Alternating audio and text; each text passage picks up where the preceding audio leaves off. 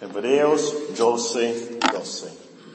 Por lo cual, levantad las manos caídas y las rodillas paralizadas, y haced sendas derechas para vuestros pies, para que lo rojo no salga del camino, sino que sea sanado. Seguid la paz con todos y la santidad, sin la cual nadie verá al Señor. Mirad bien, no sea que alguno deje de alcanzar la gracia de Dios, que brotando alguna raíz de amargura os estorbe, y por ella muchos sean contaminados. O sea que hay algún fornicario profano como Esaú que por una sola comida vendió su primogenitura. Porque ya sabéis que aún después, deseando heredar la bendición, fue desechado. No hubo oportunidad para el arrepentimiento, aunque la procuró con lágrimas. Porque no os habéis acercado al monte que se podía palpar y que ardía en fuego y la oscuridad, las tinieblas y la tempestad, al sonido de la trompeta y a la voz que hablaba, la cual los que la oyeron rogaron que no se les hablase más porque no podían soportar lo que se ordenaba. Si aún una bestia tocar el monte será apedreada o pasada con dardo. Y tan terrible era lo que se veía que Moisés dijo, estoy espantado y temblando, sino que os habéis acercado al monte de Sión, a la ciudad del Dios vivo, Jerusalén la celestial, a la compañía de muchos millares de ángeles, a la congregación de los primogénitos que están inscritos en los cielos, a Dios, el juez de todos, a los espíritus de los justos hechos perfectos, a Jesús, el mediador del nuevo pacto, y a la sangre rociada, que, la, que habla mejor que la de. Siguiendo con nuestros estudios de las menciones de la muerte de nuestro Señor Jesucristo en el libro de Hebreos, esta tarde meditaremos brevemente en las palabras de Hebreos 12, 24, donde nos dice, Hebreos 12, 24, que nos hemos acercado a Jesús, el mediador del nuevo pacto y la sangre rociada que habla mejor que la de Abel. Nos concentraremos en la última frase que se refiere a la muerte de nuestro Señor Jesucristo, pues es su sangre rociada que habla mejor que la de Abel. No hay ninguna otra sangre que hable mejor que la de nuestro Señor Jesucristo, por supuesto. Pero antes de estudiar nuestro texto, hay que aclarar por qué el versículo menciona sangre rociada sangre rociada. O sangre, aquí se refiere a la sangre derramada, a la sangre derramada en el sacrificio de nuestro Señor Jesucristo, a su muerte en la cruz, a su sangre que, vertió cuando fue, por así decirlo, cortado a latigazos, cuando horadaron eh, sus manos y sus pies, cuando le pusieron esa corona de espinas. Él vertió su sangre. Recuerdan, Juan nos ah, cuenta, ¿verdad? Al final los soldados eh, abrió su costado con una lanza y también vertió agua y sangre. Ahora vamos a suponer que esa tarde entra a la iglesia una persona que nunca ha leído la Biblia. No sabe nada de la historia, no conoce nada de religión, absolutamente nada de la cristiandad. Y escucha que tomaremos esta tarde la copa, que es la sangre de nuestro Señor Jesucristo, una sangre rociada que habla mejor que la de Abel. Probablemente, eh, sin decir con permiso, va a salir corriendo pensando que esta es una reunión de caníbales. ¿Cómo va a decir él que se están tomando sangre aquí, una sangre rociada que habla mejor que la de Abel? ¿De qué están hablando? Bueno, cuando los hebreos que recibieron esta carta a los hebreos, Escucharon por primera vez a su pastor leyendo esta carta y escuchando ellos la frase sangre rociada. Luego, luego entendieron lo que significaba. Ellos sabían de la sangre rociada de los sacrificios judíos, de los sacrificios que hacían los hebreos. Probablemente especialmente recordarían la sangre rociada en el tiempo de la Pascua, en el tiempo también del pacto en Monte Oreb y por supuesto en el día de la expiación sabían que en los antiguos tiempos Dios les mandó que rociaran las personas con sangre para representar su purificación, que habían sido perdonados por Dios, que podían acercarse a Dios, que no estaban inmundos ya. Es por eso que el mismo autor de Hebreos nos dice en Hebreos capítulo 9 y versículo 13, porque si la sangre de los toros y los machos cabríos y las cenizas de la becerra, rociadas a los inmundos, santifican para la purificación de la carne, cuanto más la sangre de Cristo, el cual mediante el Espíritu Eterno se ofreció a sí mismo sin mancha a Dios, limpiará vuestras conciencias de obras muertas para que sirváis al Dios vivo. Y es en referencia esa ceremonia de la sangre rociada, que el autor la menciona en Hebreos 9 y también aquí en Hebreos 12, 24. Ahora, esta persona nueva, que nunca ha escuchado nada de la Biblia, nunca ha escuchado nada de la historia, tampoco va a saber quién es Abel, porque el versículo menciona que eh, esta sangre habla mejor que la de Abel. ¿Quién fue Abel? Bueno, tenemos que explicar a esta persona que los primeros hombres que Dios creó fueron Adán y Eva. Y sus primeros hijos fueron Caín y Abel. Y Caín, por enojo, por envidia, mató a su hermano Abel. Y es entonces que Dios confronta a Caín y le dijo, ¿qué has hecho? La voz de la sangre de tu hermano clama a mí desde la tierra. La voz de la sangre de tu hermano habla, clama a mí desde la tierra. Por supuesto, refiriéndose a ese incidente entonces, es que nuestro texto dice que nos hemos acercado a la sangre rociada que habla mejor que la de Abel. Ahora, esa persona nueva que entra a la iglesia y no sabe nada de la historia, es más, no sabe por qué estamos celebrando Navidad en unos, ¿qué?, 24 días, eh, no sabe nada, nada, absolutamente nada, no sabe quién es Jesús. ¿Y quién es este Jesús de este texto? Le tenemos que explicar que Jesús es el Hijo de Dios, que vino a este mundo, es lo que celebramos en Navidad, que vino a este mundo para morir, para salvar a los malos, a malos, personas que han desobedecido a Dios y nos salva del pecado y del juicio venidero. Y por eso tuvo que sacrificarse y derramar su sangre. Y esa, esa persona nos pregunta, pero ¿por qué sangre? ¿No se les hace demasiado cruel? No sé qué palabra usar, morboso. ¿No se les hace una religión primitiva? Eso de sangre. ¿Cómo es posible que crean esto? Bueno, le tenemos que explicar, Dios, nuestro Creador, el juez supremo, que es infinitamente más sabio que nosotros, decidió que fuera sangre, porque en la sangre está la vida. Como dice, por ejemplo, en Deuteronomio 12:23 es en la sangre que está la vida. Y Dios sentenció, como nos dice en Hebreos 9:22, que sin derramamiento, sin rozamiento de sangre, no hay perdón de pecados, o no hay remisión, como dice nuestra versión. Y esto porque el castigo del pecado es muerte.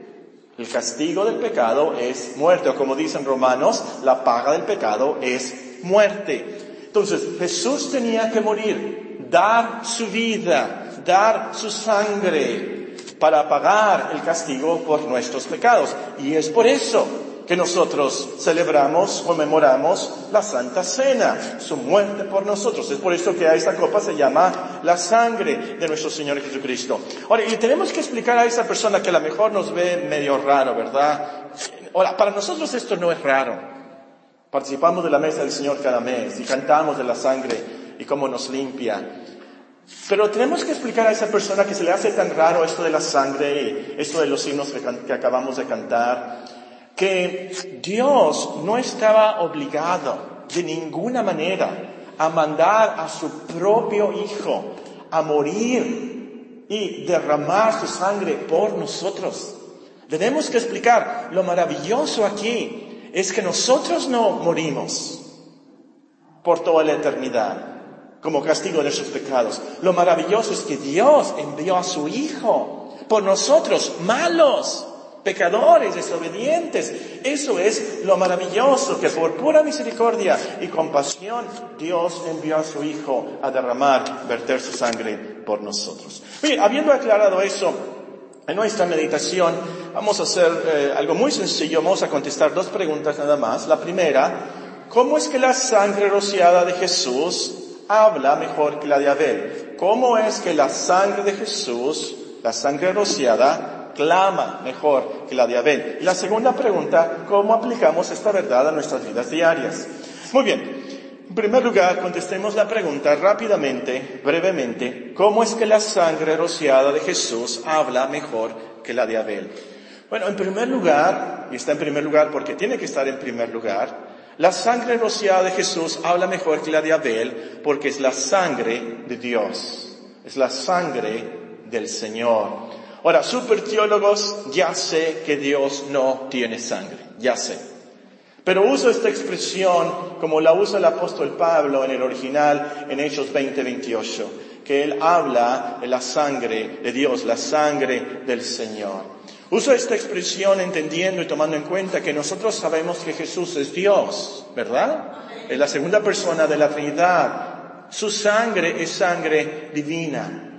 La sangre de Abel era sangre humana. Y siendo pecador, hijo de pecadores, tenía sangre pecaminosa, sangre sucia, sangre inmunda. Ah, los científicos nos dicen que nosotros en nuestra sangre tenemos unos glóbulos unos glóbulos blancos, unos glóbulos rojos también. Pero por así decirlo, si me permiten la ilustración, espiritualmente todos nuestros glóbulos son negros. Todos nuestros glóbulos son inmundos, pecadores. Pero la sangre de Jesús no tiene ningún glóbulo negro. Su sangre es perfecta, es divina, es la sangre del unigénito Hijo de Dios, justo, inocente. Por eso el apóstol dice que es una sangre preciosa. Hay un himno, creo que lo cantamos hace, no sé, 30 años, el hermano Alfonso la mejor, la hermana Lisa se acordarán de la tierra de Palestina.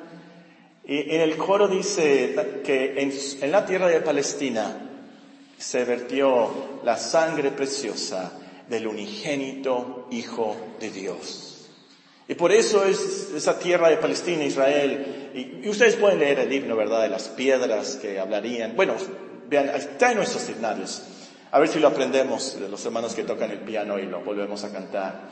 El punto es aquí, que se trata de la sangre del unigénito Hijo de Dios, Dios mismo. Y es por eso que habla mucho mejor, infinitamente mejor, eficazmente mejor que la de Abel. Ahora vamos a suponer que esa persona nueva, que nunca ha escuchado nada de la Biblia, nada de la religión, nos pregunta, ¿por qué tenemos que ser rociados con la sangre de Jesús precisamente?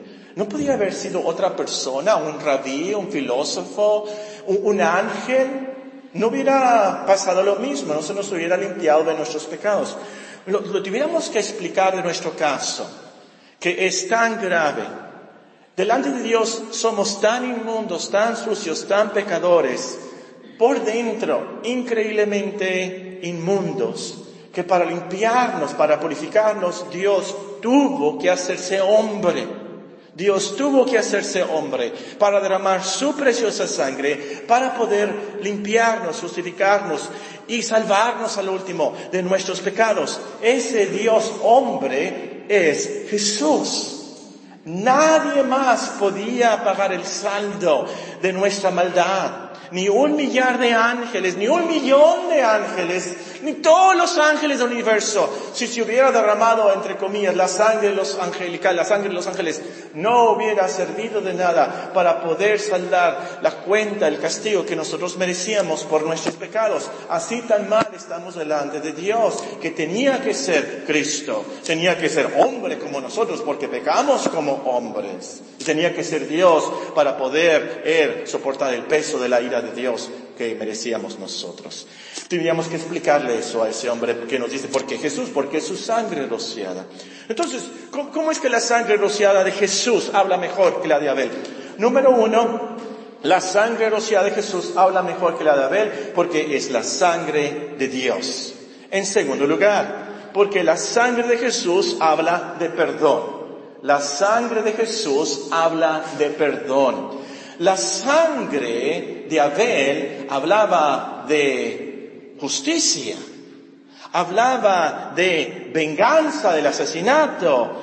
Y nos pudiéramos imaginar, si se pueden imaginar ustedes en su mente, a la sangre de Abel clamando. ¿Qué estaba clamando? ¿Qué estaba hablando? ¿Qué estaba gritando? Dios castiga a Caín. Dios castiga a Caín. Dios castiga a Caín. Pero la sangre de Jesús, ¿qué clama? La sangre de Jesús, ¿qué clama? Su voz retumba por todo el universo diciendo que, Padre, perdónalos. Padre, perdónalos. Padre, perdónalos. La sangre de Jesús habla de amor. La sangre de Jesús habla de misericordia. La sangre de Jesús habla de compasión. Por eso habla infinitamente mejor que la de Abel. Porque la sangre de Jesús es la sangre de Dios. Y habla, clama por perdón, amor, misericordia. En tercer lugar, porque la sangre de Jesús habla para vida eterna. La sangre de Jesús habla mejor que la de Abel, porque la sangre de Jesús habla para vida eterna. La sangre de Abel clamaba por el castigo del asesino, hablaba de muerte, pero la sangre de Jesús clamaba para vida, vida para los asesinos, vida eterna para los adúlteros, vida eterna para los desobedientes, vida eterna para los mentirosos, vida eterna para los codiciosos, vida eterna para los enojones. Eso es lo increíble y lo maravilloso. Y por eso clama mucho mejor la sangre de Jesús. La sangre de Abel clamaba, muerte, muerte al asesino, castigo eterno. Pues la sangre de Jesús es para que los malos, nosotros, no fuéramos castigados, sino que fuéramos recompensados, por así decirlo, con vida eterna. ¿Cómo es posible? Por supuesto, no que siguiéramos siendo malos, por supuesto que no. El Señor, por la sangre de Cristo, nos concede el arrepentimiento y el don de la fe y nos transforma día a día. Pero su sangre es para vida y vida eterna, por gracia y misericordia. No solamente entonces Dios no quería, no, solamente la sangre de Jesús no hablaba para que nosotros no fuéramos consumidos, no hablaba para que nosotros no fuéramos consumidos por nuestra maldad, por nuestra impunidad, pero para que Dios nos perdonara, para que Dios nos reconciliara consigo mismo, para que Dios nos acreditara la justicia de Cristo, para que podamos vivir con Él para siempre. Eso es maravilloso. Ese es el Evangelio. La sangre de Abel, muerte, castigo. La sangre de Cristo, vida. Vida al impío. Perdón, vida eterna. Claro que habla mejor que la de Abel. ¿Cómo es que la sangre rociada de Jesús habla mejor que la de Abel? Porque la sangre de Jesús habla para vida eterna. En cuarto lugar, la sangre de Jesús habla por muchos. La sangre de Jesús habla por muchos. La sangre de Abel clamaba por uno, por Caín. La sangre de Jesús habla por muchos. ¿Cuántos? El Apocalipsis 7 nos dice que es una multitud que no puede ser contada. Ahora es cierto, voy a ser realista aquí. Hay temporadas en la historia que parece que la sangre de Cristo no salva a muchos. No sé si ustedes se han puesto a pensar lo que el Señor Dios le dijo a Elías. ¿Cuántos fueron salvos en los tiempos de Elías? En los tiempos de Elías había millones de personas en Israel, había de millones de personas en el mundo. Pero Dios le dijo a Elías, ¿cuántas personas realmente estaban de parte de Dios, estaban siguiendo al Señor? Siete mil, que no estaban hincando sus rodillas a Baal y a los ídolos, ¿se acuerdan? Pocos relativamente, muy pocos relativamente. Pero Sí, vemos en los avivamientos, por ejemplo, en los tiempos de la Reforma, en el siglo XVI, millones, naciones, el continente, el continente de Europa transformado, salvo por la gracia y misericordia de Dios. Por el momento aquí en México, aún en Hermosillo, parece que Dios está salvando a pocos. Pero en otras partes me dicen y reportan que en China muchos Millones están volviéndose al Salvador. ¡Qué bendición! Al punto que el gobierno de China está, está, tiene que hacer algo con respecto a estos cristianos, está destruyendo los templos y buscando estas iglesias secretas. Bueno, es otra cosa. El, el punto es, Al final nos daremos cuenta a través de la historia que la sangre de Jesús habla por muchos, no pocos. Al final, como dice el profeta Isaías, el Señor verá el fruto de la aflicción de su alma y quedará satisfecho con la multitud que no puede ser contada. Salva por el Señor. ¿Cómo es que la sangre rociada de Jesús habla mejor que la de Abel? Porque habla por muchos. En último lugar, porque clama eficazmente por toda la eternidad. Clama eficazmente por toda la eternidad. ¿Notaron que el versículo está en el tiempo presente? ¿Se acuerdan? El tiempo pasado, presente y futuro. ¿Se acuerdan? El versículo está en el tiempo presente. Hebreos 12, 24. A Jesús, el del nuevo pacto, y a la sangre rociada, que habla mejor que la de Abel no habló, pero habla en el presente continuamente. Habla mejor que la de Abel. La sangre de Abel clamó el día que murió asesinado. Pero la sangre de Jesús habla por toda la eternidad. Y es por eso que su intercesión es eficaz. La sangre de Cristo, como dice en primera de Juan capítulo 1, la sangre de Cristo, su Hijo, nos limpia continuamente, dice en el original, continuamente en el presente, constantemente nos está limpiando. En otra parte de Hebreos nos dice que Cristo vive para siempre para interceder por nosotros. Y Él intercede con su sangre. Se presentó ante Dios, nos dice en Hebreos 9. Se presenta con su sangre, se presenta, intercede por nosotros con su sangre. Y es por eso que podemos ser salvos. Es por eso que tenemos las bendiciones de Cristo. Y es por eso que llegaremos al cielo. Porque la sangre de Cristo clama, habla por nosotros eficazmente por toda la eternidad. Muy bien, terminemos con la pregunta práctica. ¿Cómo aplicamos esta verdad a nuestras vidas diarias? En primer lugar, hermanos cristianos, apreciemos el hecho que la cristiandad es acercarnos a Jesús. La cristiandad es acercarnos a Jesús y a su sangre rociada que habla mejor que la de Abel. Si ustedes escucharon la lectura de Hebreos 12, 12 en adelante, notaron que el pasaje nos enseña que nosotros no nos estamos acercando a un lugar terrible. Tan, tan terrible era que el mismo Moisés, dice que quién, Moisés, dice que estaba espantado y estaba temblando. Nosotros no nos hemos acercado a un lugar así, nos hemos acercado, nos dice, a Jesús quien murió por nosotros con mucho amor y por mucha compasión, que eficazmente nos purifica, nos perdona, intercede por nosotros con su sangre. No tenemos que temer el castigo de la ley que estaban escuchando los judíos del tiempo de Moisés. Era tan terrible, ya no querían escuchar, les daba tanto miedo escuchar. Y por cierto, entre paréntesis, creo que fallé algo en el sermón de Proverbios 3.12 ¿Se acuerdan de Proverbios 3:12?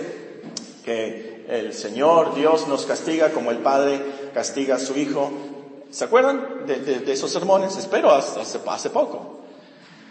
Me, me temo yo que muchos cristianos que viven todos paranoicos del castigo de Dios.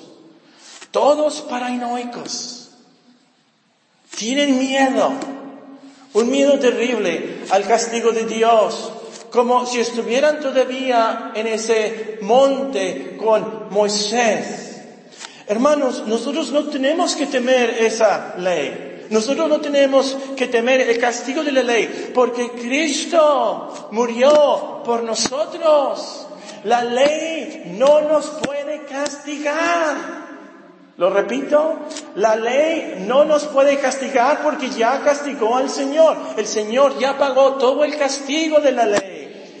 En Proverbios 3:12 se trata no de un castigo legal, pero un castigo pedagógico, un castigo de disciplina, un castigo de enseñanza, un castigo, un castigo de corrección para ayudarnos que sigamos el camino correcto. No se nos castiga conforme a la ley. Y, y el punto aquí, hermanos, es, hay que aplicar esta verdad y vivir no paranoicos, pero con gratitud, como dice a, lo último el autor en el versículo 28. Así que recibiendo a nosotros un reino inconmovible, tengamos gratitud y mediante ella sirvamos con temor y reverencia a Dios. Con gratitud que el Señor roció su sangre, Él derramó, Él murió por nosotros, Él sufrió el castigo y seremos recibidos en gloria por así decirlo, si me permiten la expresión, aunque somos miembros del club de Romanos 7. ¿Cuál es el club de Romanos 7? ¿Está usted en el club de Romanos 7? Yo estoy en el club de Romanos, terrible el club de Romanos 7, pero estoy ahí. El club de Romanos 7 es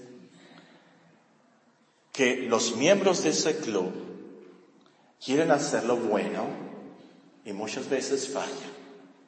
Y hay cosas que no deben de hacer y las hacen.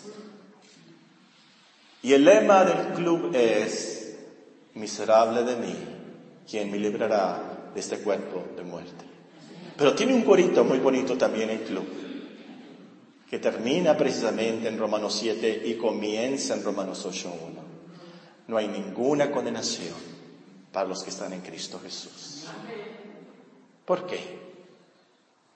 Porque Él fue condenado por nosotros, porque Él murió por nosotros, porque Él derramó su sangre por nosotros y su sangre ha sido rociada sobre nosotros. Y un punto aquí también, hermanos cristianos, recuerden, la purificación del Antiguo Testamento, el rociamiento de la sangre del Antiguo Testamento, que simbolizaba lo del Nuevo Testamento, por supuesto, no tan solamente era para ser perdonados de los pecados. ¿Cuál era la razón principal por la cual eran rociados. Para ser perdonados, no. Sí y no. La razón principal era para purificarlos, para que pudieran adorar al Dios, a Dios vivo y verdadero. La razón principal por la cual somos perdonados y se nos rocía con la sangre de Cristo es sí para que seamos perdonados, pero lo último es para que sirvamos a Dios, para que adoremos a Dios, para que le alabemos. Hagamos eso como veíamos esta mañana. En último lugar, amigos no cristianos, según números 19-20, la persona que no era rociada estaba perdida. Perdida porque perdía la comunión con Dios, la comunión con su pueblo, las bendiciones, todo, todo, todo, todo. Y si no era rociada con la sangre del pacto, estaba totalmente perdida, inmunda para siempre, separada de Dios, sin esperanza, sin comunión. No podía entrar al templo, no podía entrar al tabernáculo. Entonces, amigo, acércate a Jesús. Por fe recibe esa sangre rociada. Y con la confianza de un niño, aunque a lo mejor tú eres esa persona nueva que no sabe nada de la historia, no entiende nada de esto y nunca había escuchado esto. Con la confianza de un niño tú dile, si esto es verdad, Padre, Dios, ten misericordia de mí, enséñame, perdóname, ten compasión de mí. Y sigue leyendo la Biblia, orando, Señor, enséñame. Sigue viniendo a la iglesia, sigue orando, hasta que Dios tenga misericordia de ti. Y para que puedas ser perdonado, tú sabes que eres malo, tú sabes de tus pecados. Para que puedas ser perdonado por toda la eternidad, pero también para que puedas alabar a Dios. De eso se trata esto al último. La sangre de Jesús, que habla mejor que la de Oremos.